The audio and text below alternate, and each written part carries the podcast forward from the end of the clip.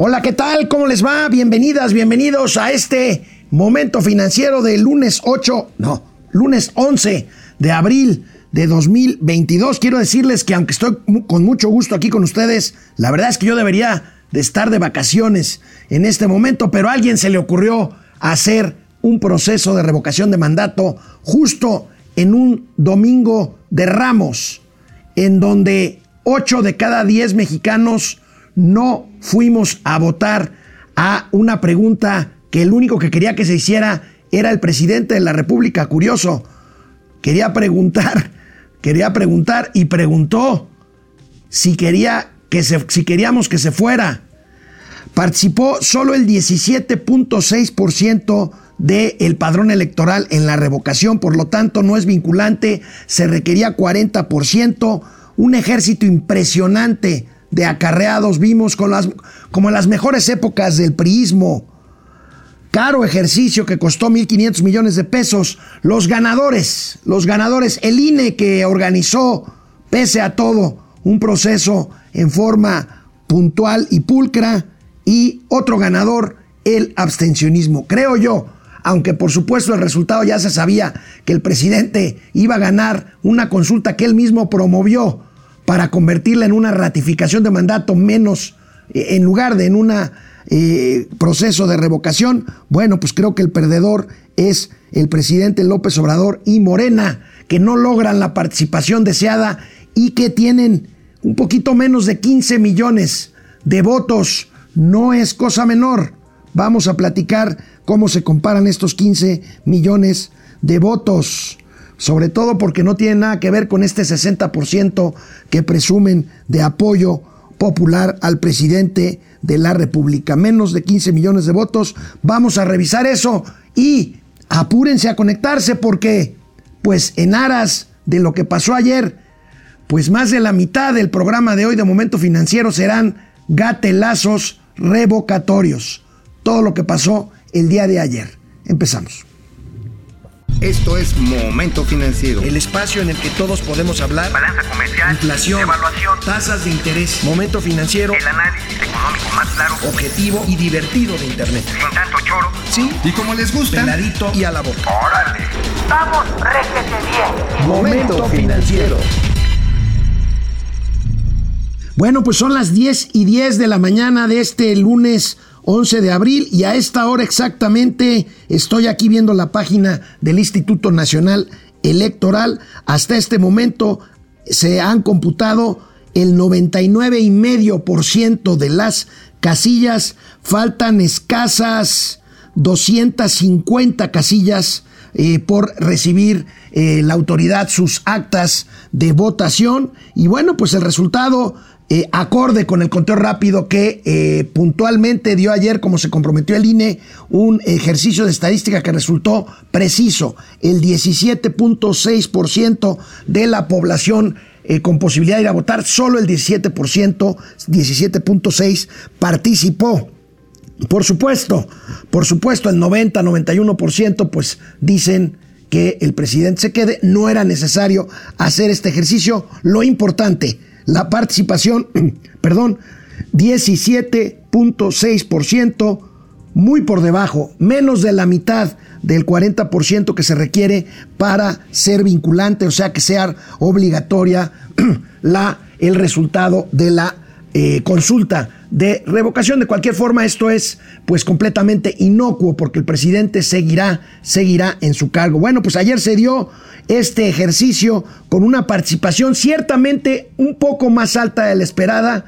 Se esperaba un 12%, 12,5%, 15%, finalmente es 17%, lo que ya es explotado por Morena, el partido en el poder, como un triunfo, que no, que no lo fue, que no lo fue. Eh, bueno, pues eh, el abstencionismo 82.4% y el acarreo brutal, el acarreo de votantes brutal. Vamos a ver imágenes, pero primero vamos a ver cómo reacciona la prensa mexicana a lo que sucede ayer. Muy interesantes los enfoques de las diferentes de los diferentes periódicos. Eh, Reforma, Reforma le da este giro a la noticia, dan a AMLO la mitad de votos del 2018. Bueno, un poco ahorita los morenistas están presumiendo 15 millones de votos, es la mitad de los 30 millones que el presidente logró en 2018, aunque bueno, esto no necesariamente es comparable porque aquí pues simplemente no hubo competidores, el presidente compitió contra sí mismo, no hubo rivales, no hubo rivales que enfrentar en la boleta electoral. Esta, perdón, es, es reforma. Vamos a ver, fíjense, al contrario, bueno, aquí está el cuadrito con las entidades que registraron menor votación, Nayarit, Zacatecas, Durango, Aguascalientes, Colima, a pesar de ser morenista, va a estar reprobada la gobernadora Indira Vizcaíno, y lo digo porque los gobernadores fueron responsables o corresponsables del inmenso acarreo. Campeche, Laida Sansores está en problemas, va California Sur, aunque estos son votaciones absolutas, ¿eh? habría que ver el porcentaje de votación con base en el padrón electoral, por supuesto las que más tuvieron votos, pues Estado de México y Ciudad de México que tienen mucha población. Pero fíjense, la jornada, participación, participaron en la consulta entre 15.7 y 16.8. Yo ya les estoy dando la cifra definitiva, 17.6 eh, por ciento. Eh, estamos hablando de en números absolutos, ahorita les digo, una participación efectivamente de 16 millones 250 mil personas que está dentro de este rango. Eh, la jornada destaca que más del 90% de votantes favorecen a la continuidad de AMLO, sí, nada más que yo les digo algo, si nos vamos también a proporciones, solamente un poquito más de un votante de cada 10 votó porque el presidente se quede. Ahora, esto no quiere decir que los demás queríamos que se fuera. No, este fue un cuento, una farsa de alguien que lo único que quería hacer era un ejercicio de ratificación de mandato y que esperaba, sin duda, más votación de la que tuvo. Vamos a ver la siguiente primera plana. Gana AMLO con 18% de participación. 9 de cada 10 sufragaron para que siga en el cargo. No es suficiente para hacer obligatoria la consulta. Me quedo, dice el presidente. Pues sí, se queda y nadie lo ponía en duda. Ahí la foto de una casilla de Tabasco. Ya veremos el escandaloso acarreo que hubo en estados como Tabasco. Votan 15.7 millones para que siga López Obrador en la presidencia. Es un poco menos que eso. Son como 500 mil votos menos que lo que está diciendo Milenio. Este, eh, y bueno, pues vamos a ver el siguiente. Eh, la siguiente nota votó hasta 18.2% en la revocación. AMLO debe de continuar en el cargo. opinan 9 de cada 10. En fin, así, así este ejercicio este ejercicio me parece inútil, caro, costó más de 1.500 millones de pesos. Eh, por supuesto, un tema que ahorita vamos a comentar, el tema del INE, que creo yo es uno de los ganadores de este, de este proceso. Y por supuesto, el presidente de la República celebra esta mañana el resultado como un gran éxito. Ya saben, la narrativa presidencial materialmente intacta. Anoche de que fue un éxito completo. La gente eh, actuó con mucha responsabilidad. Millones de mexicanos. Por primera vez se hace una consulta a los ciudadanos para que decidan sobre el gobierno del presidente, el buen gobierno o el mal gobierno, el que siga o el que se vaya, reafirmando de que es el pueblo el que manda de que es el pueblo el soberano.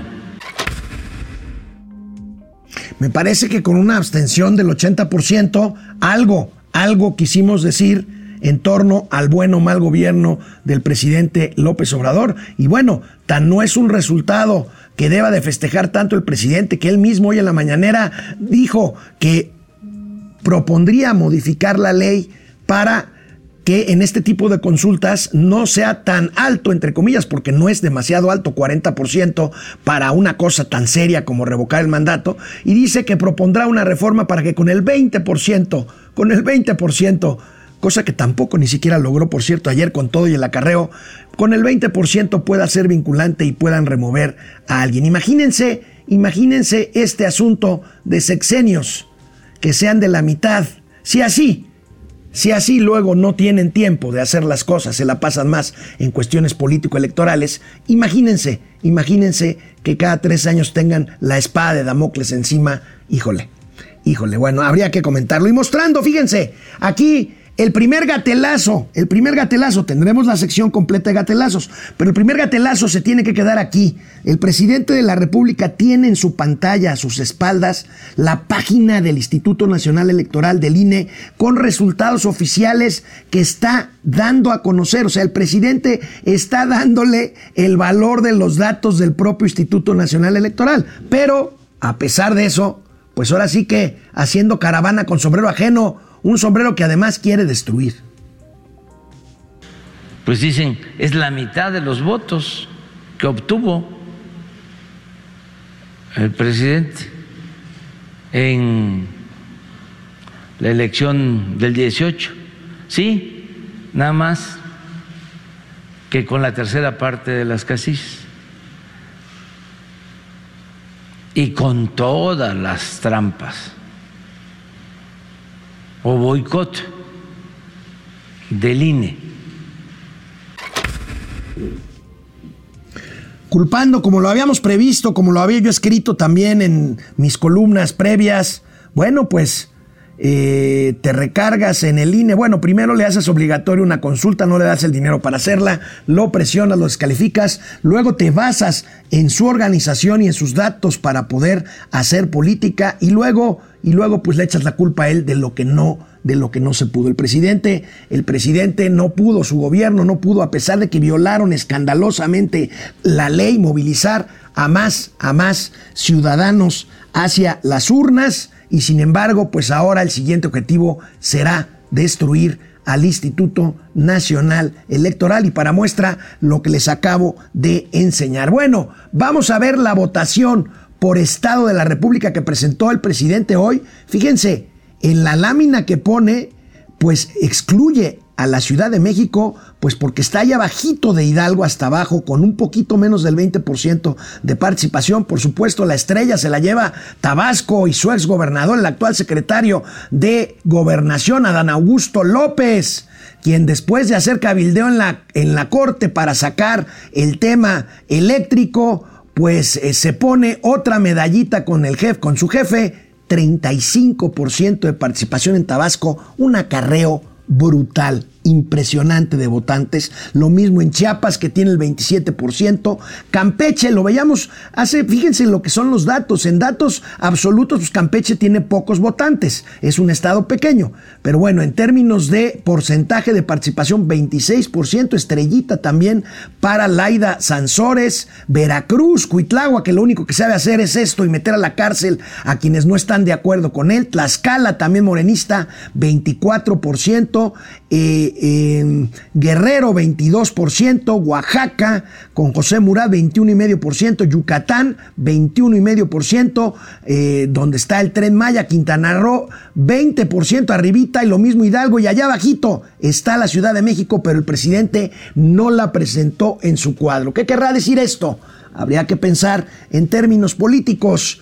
Dicen que el presidente puso una cuota mínima de 20% a los gobernadores, aunque pues para ser eh, vinculatorio era necesario el 40%, era imposible lograr eso, el presidente lo sabía, el presidente dispuso, dispuso de todo y permitió a todos que violaran la ley en su gobierno para promover la eh, revocación del mandato. Bueno, sobre esto, sobre esto escribo hoy mi columna, mi columna en eh, DDC y en el Arsenal. Titulo mi columna AMLO conservar el poder. Empiezo, empiezo diciendo algo que es eh, pues eh, filosófico.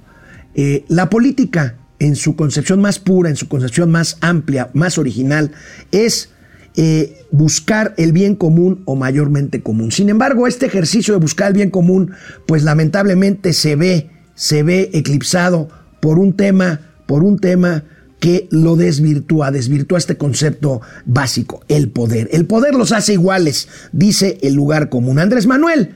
Andrés Manuel López Obrador es un animal político e hizo política desde joven para buscar el poder. Cuando lo tuvo, buscó mantenerlo y cuando no lo logró después de gobernar la Ciudad de México, se sirvió de la propia política para sobrevivir, literalmente hablando, porque hablamos también de dinero y luego ganar, justamente cierto, el poder máximo al que aspiraba. Ya instalado en Palacio Nacional, el presidente de la República repite constantemente que el poder es una virtud cuando éste se pone al servicio de los demás.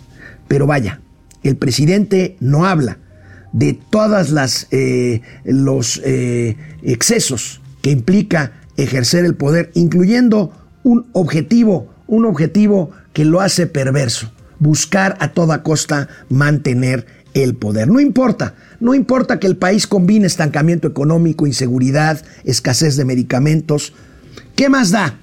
¿Qué más da si el único logro que puede presumir la 4T es el incremento de salarios que ya han sido completamente absorbidos, aplastados por la peor inflación en 21 años? No, lo importante es la política. Lo importante es la política y no para llevar el bien común. Este país tiene 10 millones más de pobres. No. Prevalece la política con la intención de preservar el poder. Por eso el presidente organizó su revocación de mandato. Por eso él quiso hacer una encuesta, una encuesta electoral para ver cómo andan las cosas. El presidente López Obrador critica que la política se convierta en politiquería y eso es justo lo que hace todos los días.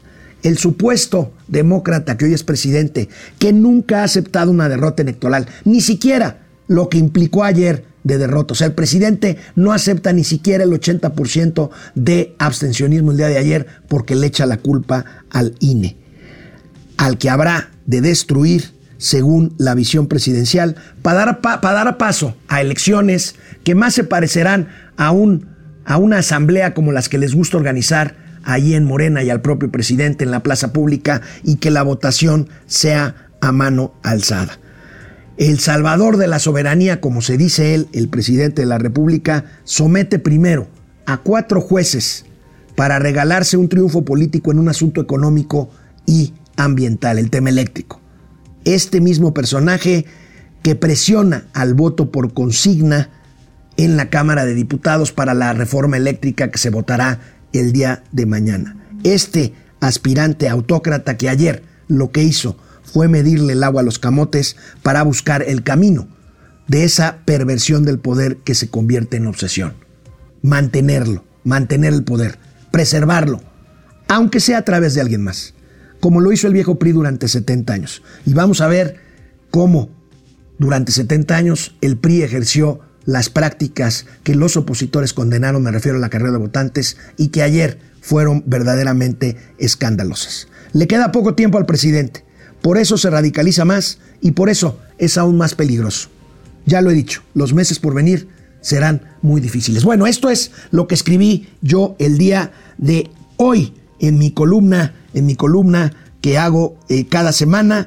Y bueno, pues vamos a pasar, vamos a pasar al siguiente tema. Ahorita vamos a volver con los gatelazos. Pues no podríamos distraernos de otros temas. Precisamente me llamó la atención Excelsior, que es un periódico cuya línea editorial, por lo menos en la primera plana, es afín, afín a la llamada 4T pues bueno, hoy no puso en nota principal la revocación, sino el tema eléctrico. Esta semana, esta semana se vota, concretamente hoy en comisiones, mañana en el Pleno, y si no sale pasado mañana, miércoles, Morena le apuesta la ausencia de diputados de oposición que han jurado y perjurado que allí estarán para echar para atrás la reforma eléctrica. Pero mientras tanto, mientras tanto, la Comisión Federal de Electricidad ya busca cambiar las reglas. ¿Para qué? Para poder echar a volar todas sus plantas sucias para poder ponerse hasta delante de la cadena de suministro de energía. Y bueno, en vías de cambiar CFE reglas a los generadores y de autoconsumo con 31.750 megawatts,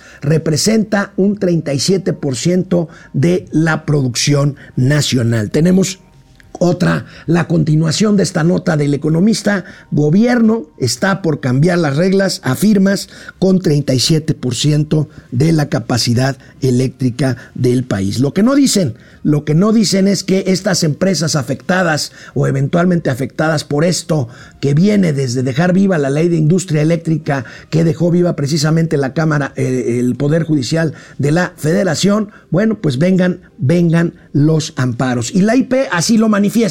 No tendrá de otra más que irse por el lado de las controversias legales. Como podemos ver en esta nota, se alista la iniciativa privada para tumbar ley eléctrica en juzgados. Los empresarios advirtieron que la votación dividida en la Suprema Corte ayudará para que avancen los amparos. Lo dijimos el viernes aquí en Momento Financiero. Todavía queda el tema de los amparos, que seguramente los van a ganar porque la mayoría de los consejeros no la suficiente para declarar la inconstitucionalidad, pero sí una mayoría simple decretó como inconstitucional los eh, pues, eh, elementos que tienen que ver con la ley de la industria eléctrica. Pues así las cosas, insisto, el día de mañana el día de mañana eh, habrá sesión del Pleno, habrá una manifestación morenista fuera de la Cámara de Diputados. Los diputados de PRI, de PRI PAN, eh, PRD y Movimiento Ciudadano han dicho que ahí estarán. Eh, hay una gran actividad en Twitter, muchos activistas eh, presionaron vía Twitter a los legisladores para decirles que estén presentes en las sesiones de hoy y mañana o de mañana y el miércoles y que su voto sea en contra de esta reforma eléctrica que sería un golpe fatal para la el futuro, para la viabilidad económica futura inmediata de este país. Mañana, mañana y el miércoles aquí en la Cámara de Diputados en San Lázaro. Bueno, pues vamos. Vamos a un primer corte para revisar eh, cómo andan ustedes, qué comentarios nos mandan y volvemos con más información. Bueno, pues aquí estamos, aquí estamos. Muchas gracias por conectarse hoy, que es lunes, lunes santo. ¿Sí se dice lunes santo o no? A partir del jueves nada más. Supongo lunes de Semana Mayor, pues. Gena, ¿eh? Toda la Semana Santa, chingao. Genaro Eric, puras tranzas en la ratificación. Hasta el conde Pátula del Edén salió a rubricarla. Se refiere seguramente al secretario de Gobernación, Adán Augusto López. Texcoco 275, o sea, el vejete quiere que se quite a un presidente con el 20%, o sea, uno de cada cinco electores es estulto de nacimiento o así nació. Pues bueno, hace lo suyo, hace lo que siempre ha hecho. Doctora Mauri Serranov, no se preocupen amigos, el PRI ya dijo, esta reforma no pasará. H. Warrior Rider, no es vinculante esta farsa de revocación, no procede, le faltaron votos. Proceserver, viene un tsunami administrativo burocrático por los amparos y juicios contra la reforma energética, es correcto, Proces. Eh, Joaquín Cortés Torres, con todo el dinero y el aparato de gobierno usado de esta consulta de revocación, nos muestra no el vaso medio lleno, sino el que está vacío, más vacío de lo que aparenta. Bueno, hoy, hoy el columnista que yo sigo todos los días, Raimundo Rivapalacio, en el financiero, dice que el presidente perdió pero le pudo haber ido peor. Eso es lo que dice Raimundo Rivapalacio, columna hoy se la recomiendo, está muy interesante. Le pudo haber ido peor de lo que le fue este, al presidente, dice Raimundo Riva Palacio. Araceli Ortiz Martínez no tiene necesidad de eso si su mandato es de seis años. Siempre lo he dicho. ¿Acaso los demás lo han hecho? No, porque no les convenía. Eva Jaimes, 16 millones votaron, pero ahí están los que votaron por el no. ahorita te digo cuántos fueron por el no. Un millón cincuenta y nueve mil votos por el no. Aquí está la página actualizada ya materialmente con todas las actas computadas. Un poco más de un millón de personas votaron, votaron por el no, mi querida Eva Jaimes. Bueno, vamos a seguir, seguir con eh, la información rápidamente porque te digo, les digo, tenemos muchísimos gatelazos revocatorios. Marta Rosenberg, por favor, comente sobre la amenaza ahora de la ley minera. Bueno, Marta, mira, a ver, el presidente yo creo que ya da por descontado que va a perder eh, la votación en diputados de la reforma eléctrica el día de mañana.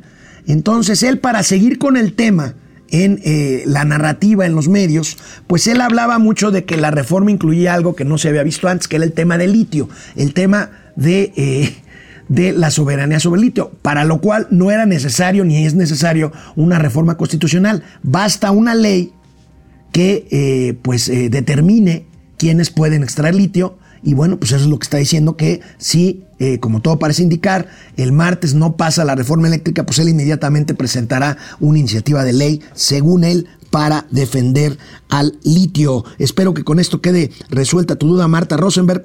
Carly Agui.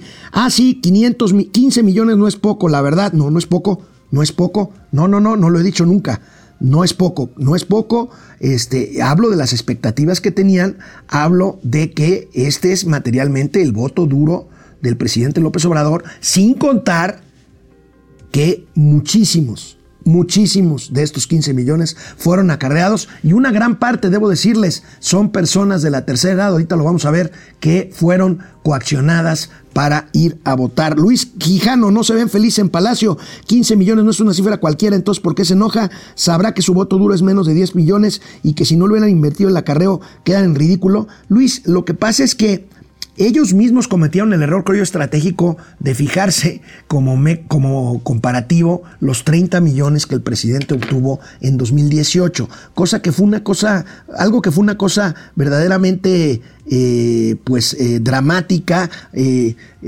porque esos 15 millones de diferencia pues fueron de personas, muchos de los cuales ahorita ya están arrepentidos por haber votado por el presidente Andrés Manuel López Obrador, incluso muchos científicos, incluso muchos intelectuales, mucha gente de la izquierda que está arrepentida, pero también mucha clase media a la que el presidente parece, parece olvidar cuando hace sus análisis del periodo de revocación. Vamos a la información y regresamos. Pues afortunadamente muchos están conectados, les agradecemos mucho. Vamos rápidamente a otros asuntos del día antes de pasar a los gatelazos revocatorios. La CONCANA, la Confederación Nacional de Cámaras Nacionales de Comercio, prevé una derrama importante de recursos por las vacaciones de Semana Santa que ya iniciaron, que ya están a todo lo que da. Solamente los incautos estamos trabajando. No, no es cierto. Hay muchas personas trabajando. Concanaco prevé derrama de 140 mil millones de pesos en Semana Santa la cifra no es comparable por cambio de metodología. Vamos a ver qué otras cifras surgen, por supuesto. Pues el tema de los pescados y mariscos, el tema de los servicios turísticos, pues son los que van a estar, restaurantes, transportistas, servicios turísticos, en fin, al alza caos aeroportuario, aeroportuario en la Ciudad de México, hablando de Semana Santa, el viernes arrancó el periodo vacacional con retrasos muy marcados en el Aeropuerto Internacional de la Ciudad de México. Recuerden que aquí hemos documentado, aquí hemos documentado, fíjense, viajeros sufren demoras de más de cinco horas. Hemos documentado el caos por la reordenación del espacio aéreo y pues eh, lo que todo parece indicar es una estrategia para justificar que la gente migre y que las líneas aéreas migren del Aeropuerto Internacional de la Ciudad de México al Aeropuerto Internacional de Santa Fantasía, que luce, que luce la mayor parte del día más vacío que una casilla de votar de la revocación de Polanco aún el día de ayer en la Ciudad de México. Bueno, pues aquí está, yo les eh, anticipo, nosotros estaremos todavía mañana aquí en eh, momento financiero, nos tomaremos unos días de descanso, regresaremos, regresaremos a transmitir el siguiente día martes, que será martes 19 de abril de 2022. Vamos, vamos a más comentarios y regresamos con la retaíla de gatelazos revocatorios. Bueno, pues este, me preguntan qué pasó con mi amigo Mauricio Flores, pues fue revocado de este programa, quiero decirles pues por maleta e impuntual. Entonces vamos a ver qué pasa con el buen Mauricio. Creo que va a apelar. Mañana, luego les digo qué, le voy a decir. Araceli Ortiz Martínez no tiene necesidad de eso si su mandato es de seis años. Así es. Miriam Gutiérrez, ¿qué porcentaje le corresponde al abstencionismo? Te lo digo exactamente 83.82.3%. 82.3% materialmente con todas las casillas eh, eh, computadas, eh, mi querida Eva.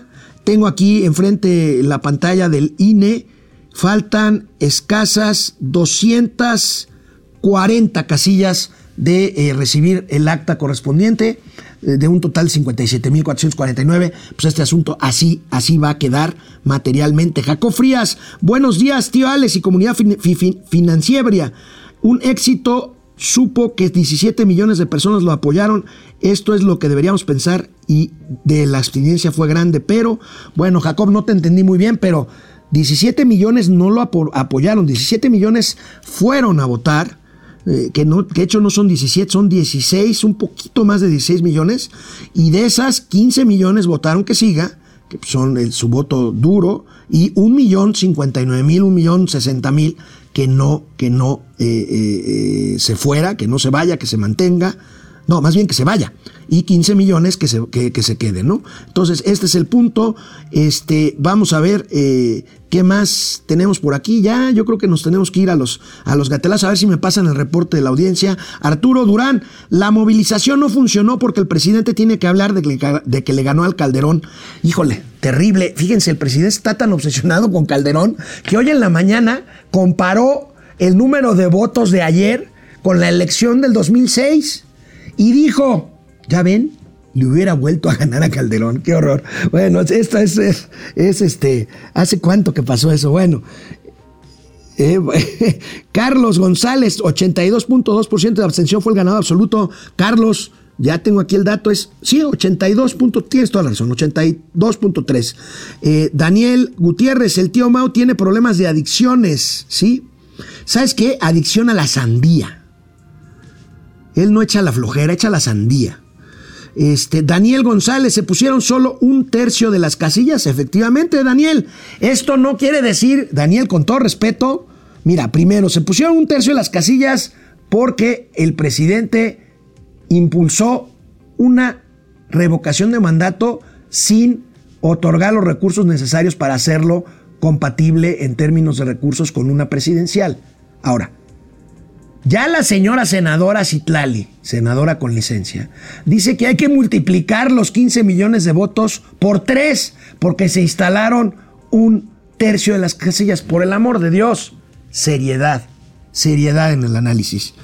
Bueno, muy, muta, muy buena este, audiencia, muchísimas gracias. Romeo Santos, diría Mauricio que el voto duro fue el que más trabajo le costó sacar al presidente. Bueno, Romeo, pues ayúdale al, ayúdale al ñero, ayúdale al ñero. Bueno, vamos a un sinfín de gatelazos revocatorios. Bueno, pues vamos a, a los gatelazos. Hoy los gatelazos son, como les decía, desde el tuit que puse antes de iniciar Momento Financiero de hoy lunes, son revocatorios. El proceso de ayer nos regaló grandes joyas para esta sección de Momento Financiero.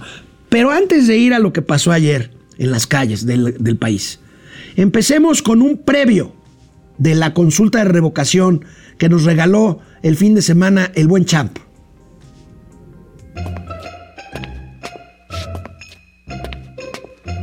Buenas tardes. ¿Está dormido? No, estaba tratando de mover el piano con la mente. A ver si se puede. Bueno, pues no me distraiga. Champs. ¿Qué pasó, señor? Quitaron los retratos del presidente Juárez. Pues usted pidió que se empacara todo. Oiga, ¿y no se le hace que son muchos camiones de mudanza? Son este trailers. Si no mal recuerdo, cuando llegamos solo traíamos cuatro maletas y ahora tiene hasta piano. Eso es nuestro. No, no es suyo. ¿Qué trae en la caja? La, una vajilla. Ahí. ¿Cómo andan viendo eso? O sea, Pues porque tampoco es suya. la querían llevársela de recuerdo. Pues no, ni de recuerdo ni de nada. Además, yo no sé para qué estamos empacando si todos sabemos perfectamente lo que va a pasar el domingo. No creo que nos ganen a nosotros. Pues no, con la consulta toda truqueada, si nada más van a ir a votar los que están con usted. El domingo yo voy a, a, este, a votar. ¿Quién va? ¿El domingo? Bueno, lo que pasa es que tengo una primera comunión y soy el padrino. Y, y mira, ahí está Hugo, ¿qué es lo que está cargando? Los jarrones de Maximiliano. Pero si esos tampoco son suyos. Aguántamelos ahí tantito, Hugo, por favor. Uh, aguanta. Ahorita te digo dónde van. No esperes más. ¡Cállate, Hugo! Te estoy diciendo que ahorita te digo dónde van. Sí. Lo que le quería comentar, señor, yo creo que la estatua de Don Benito esa sí no va a entrar, ¿eh? A ese sí entra. No, ya le intentamos y de veras no entra. Y entra huevo. No, a la fuerza ni las consultas, ¿eh? Bueno, pues ese es el previo. Fíjense, primer gatelazo. No me lo van a creer. Pero el presidente fue a votar allá al ladito de Palacio Nacional, donde está el Museo del Arzobispado de la Secretaría de Hacienda. Muy, muy, muy bonito, por cierto. Ahí instalaron una casilla. ¿Y qué creen? No lo encontraban en la lista nominal. ¿Será que no cambió su credencial?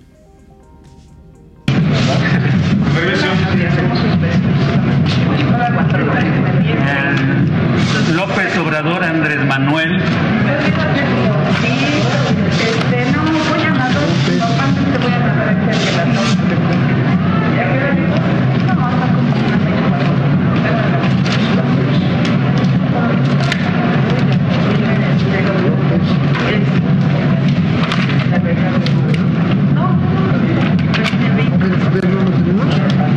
Presidente, ayúdame, por favor. ¿Cómo, es que no lo pusieron? Presidente, ayúdeme, por favor. Imagínese, pobre hombre. Y la señora Beatriz Gutiérrez Müller allá atrás grabándolo. Pues no vaya a ser que le vayan a hacer fraude, ¿verdad? Imagínense nada más. Yo creo que no cambió su credencial elector. Finalmente votó. Y después de tanto que promovió su consulta e hizo que lo hicieran sus colaboradores, que violaron la ley, muchos de ellos, al promover la revocación de mandato por encima de la ley, el presidente simplemente tanto ya saben, para tampoco, ya saben también que, para anular su voto, fíjense nada más esta imagen, ahí está, presumiendo su voto, Viva Zapata puso, anuló su voto después de tanto, después de tanto lío, señor Campos. ¿Por qué? Por, y, y todo para qué, para qué tanto amor. En fin, bueno, Internet ya saben que no perdona. Con base en esto en esto que acabamos de ver, pues fíjense que ayer, ayer también hubo elecciones en Francia, elecciones presidenciales. Y bueno, imaginen si esto hubiera pasado en Francia. Imaginen nada más a Emmanuel Macron poniendo en su boleta Viva Napoleón. ¿No? Este, imagínense nada más. Bueno, así el absurdo, el absurdo de la política mexicana y de la mal llamada cuarta transformación. La jornada tuvo una baja participación, ya lo decíamos. 80% de abstencionismo, más de 80% de abstencionismo. Pues vean, vean el ingenio, el ingenio norteño. Yo me fui con la finta que un fifí regiomontano había ido a votar, pues ¿qué creen? Nos engañó, miren. Listo, listo, ya hice lo que como ciudadano regiomontano me correspondía este domingo. Prender el carbón. Ay, papacito. Bueno, pues ahí está este regio que nos regaló, que nos regaló ayer una, una sonrisa. Bueno, una característica lamentable de la jornada de ayer, la violación de la ley. La violación de la ley que prohíbe promover desde el gobierno la participación. ¿Pero qué? ¿Qué le hace? La Secretaría de Hacienda y Crédito Público, qué necesidad, como dice Juan Gabriel, puso temprano un tuit llamando a la participación. Bueno, esto es un delito electoral. Tanto que el INE conminó a la Secretaría de Hacienda a retirar el tuit, Hacienda ya lo había borrado. Como dice el filósofo de Juárez, qué necesidad. Y los funcionarios del gobierno, felices, también violando la ley. Aquí tenemos a Rocío Nale. Rocío Nale, pues sí, enseñando, ¿por qué no? Pues ella, digo, al fin que es una ciudadana común, no es secretaria de energía, ¿verdad? Pues esto es, esto es ilegal.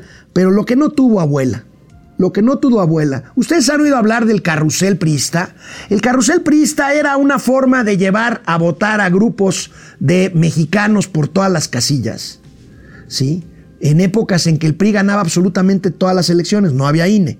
Bueno, vean a Mario Delgado, presidente de Morena de plano ruleteando para llevar votantes a las urnas. ¿Hay dos más? Perdón.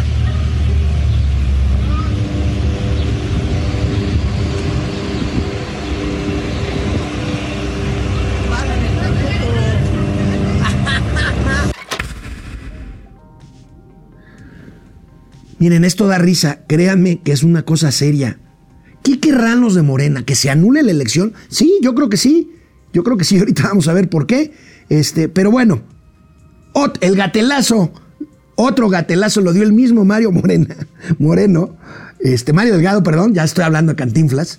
Mario Delgado, presidente de Morena, cuando por la noche trató de justificar esto que acabamos de ver, con cara de derrota, claro, pero trató de justificar la violación a la ley. Y respecto de lo que tú comentas, eh, fuimos a darle a unas vecinas de la Unidad Popular Aguacaliente en la eh, agrícola Pantitlán. Se organizaron, les cambiaron su casilla y fuimos a buscar su casilla. Normalmente la tenían a tres minutos de donde viven, tuvimos que trasladarnos alrededor de 15, 20 minutos. Pero miren, fue muy ilustrativo el ejercicio, porque resulta que una de las vecinas, doña Socorro, que vive puerta con puerta de ellas, le pusieron otra casilla. Entonces ahí vamos a buscar otra, eh, su casilla. Las vecinas dijeron, bueno, seguramente es en la escuela donde siempre votamos. Resulta que no, no fue habilitada la escuela como centro de votación. La cara de Pigmenio Ibarra atrás de Mario Delgado, diciéndole, oye, compadre, hasta para decir mentiras hay que hacerlo con estilo para que te crean por lo menos los chairos. Estas no se las creyó. Miren, un raid, también un raid en una jornada electoral es un delito, y más si eres presidente de un partido político.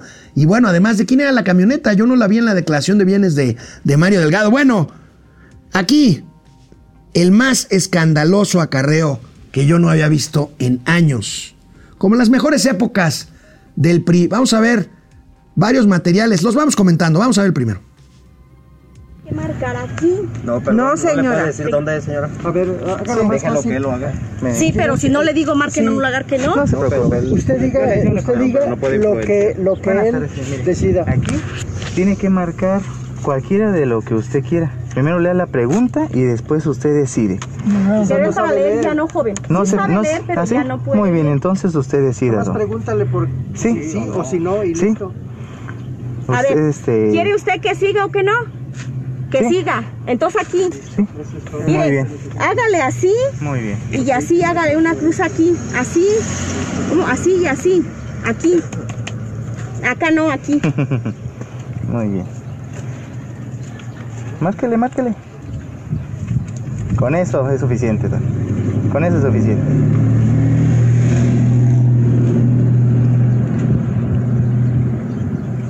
Muy bien. Ciérralo. Ok.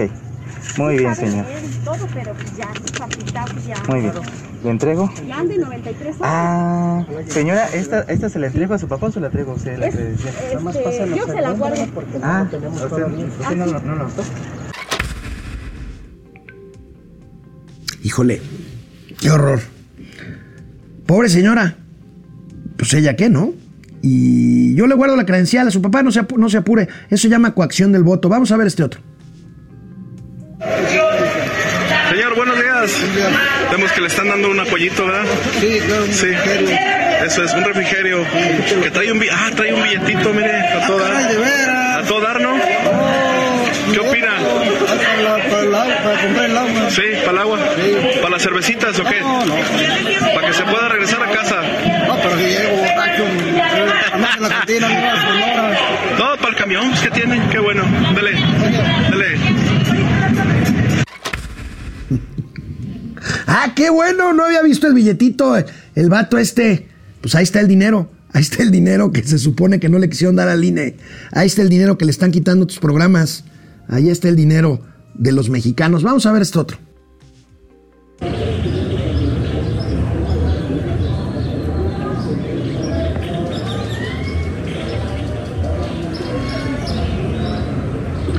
Pues bueno, ahí tenemos en las afueras de una casilla a unos personajes entregando dinero a los votantes.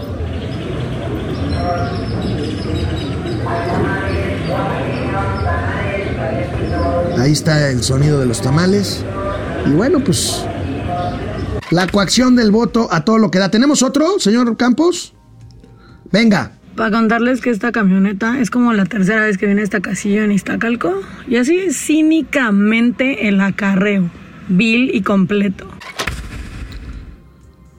Bueno, el acarreo no nada más fue así, el acarreo también fue, eh, supimos, de eh, personas que trabajan en el gobierno federal y en los gobiernos locales de Morena que fueron obligados a ir a votar, que eh, decían algunos testimonios en el trabajo les exigieron que hoy lunes llegaran con la credencial perforada en la parte del proceso de revocación de mandato. Vaya, vaya lamentable. Pero miren, no faltaron quienes se exhibieron como lo que son, mentirosos.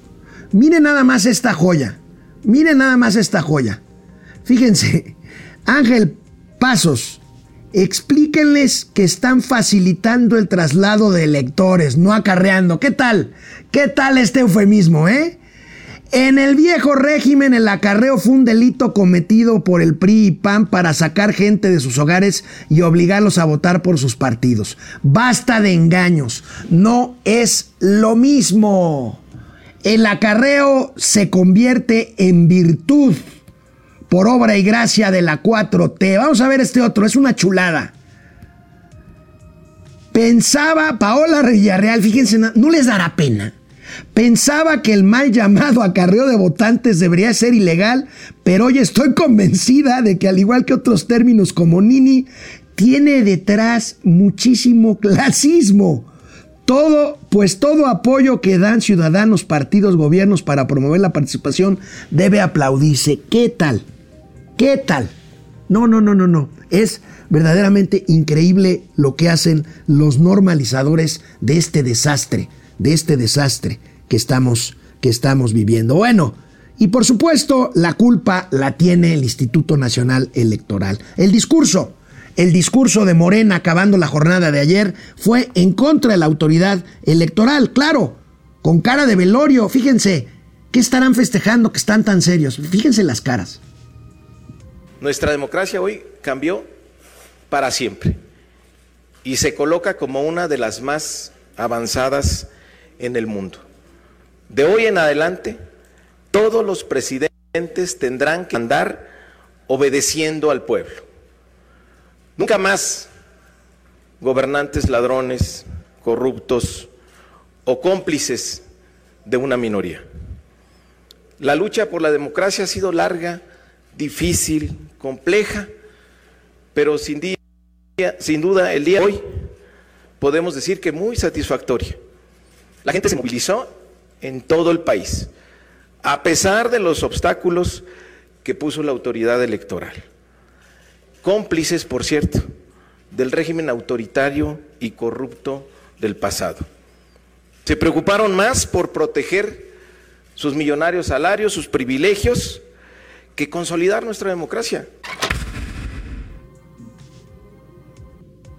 México es el único país del mundo en donde el partido en el gobierno asevera sin tapujos y sin vergüenza ni recato alguno que la mayoría, más bien que la minoría es el 80% de personas que no participaron en un proceso promovido por ellos mismos.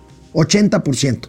Y dicen, por tanto, que la mayoría es de ese 17% o un poco menos si descontamos los votos en contra del presidente de la República. Y bueno, otro ridículo, el del inefable Gerardo Fernández Noroña. Ya ven que tiene un problema para cada solución. Un, un pedo para cada ocasión. Miren nada más. Aquí está.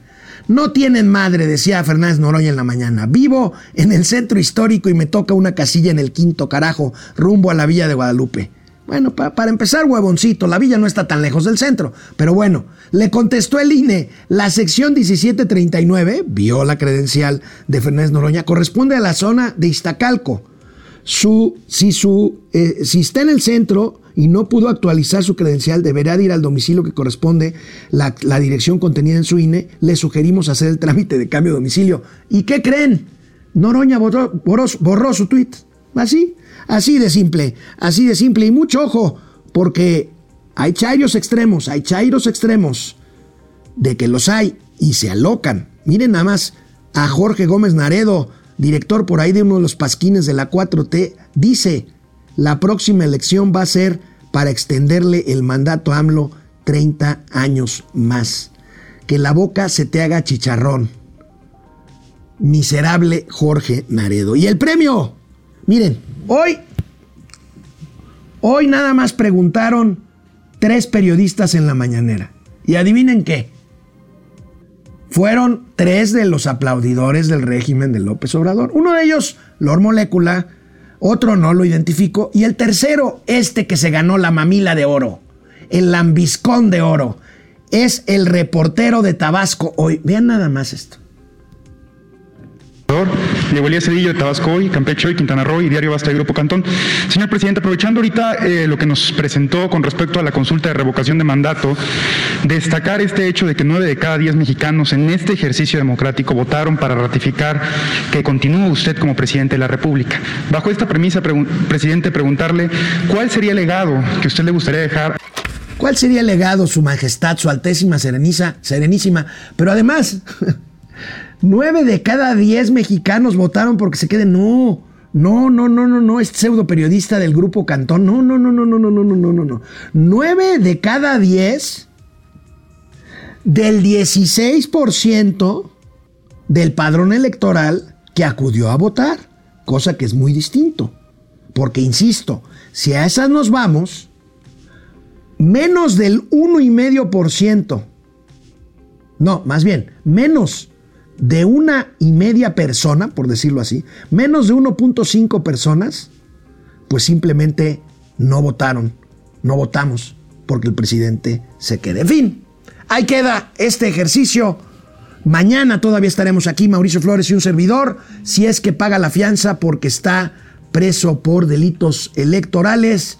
Aquí nos veremos mañana para hablar del tema eléctrico. Cuídense mucho, nos vemos. Gracias por estar aquí hoy, lunes de Semana Mayor.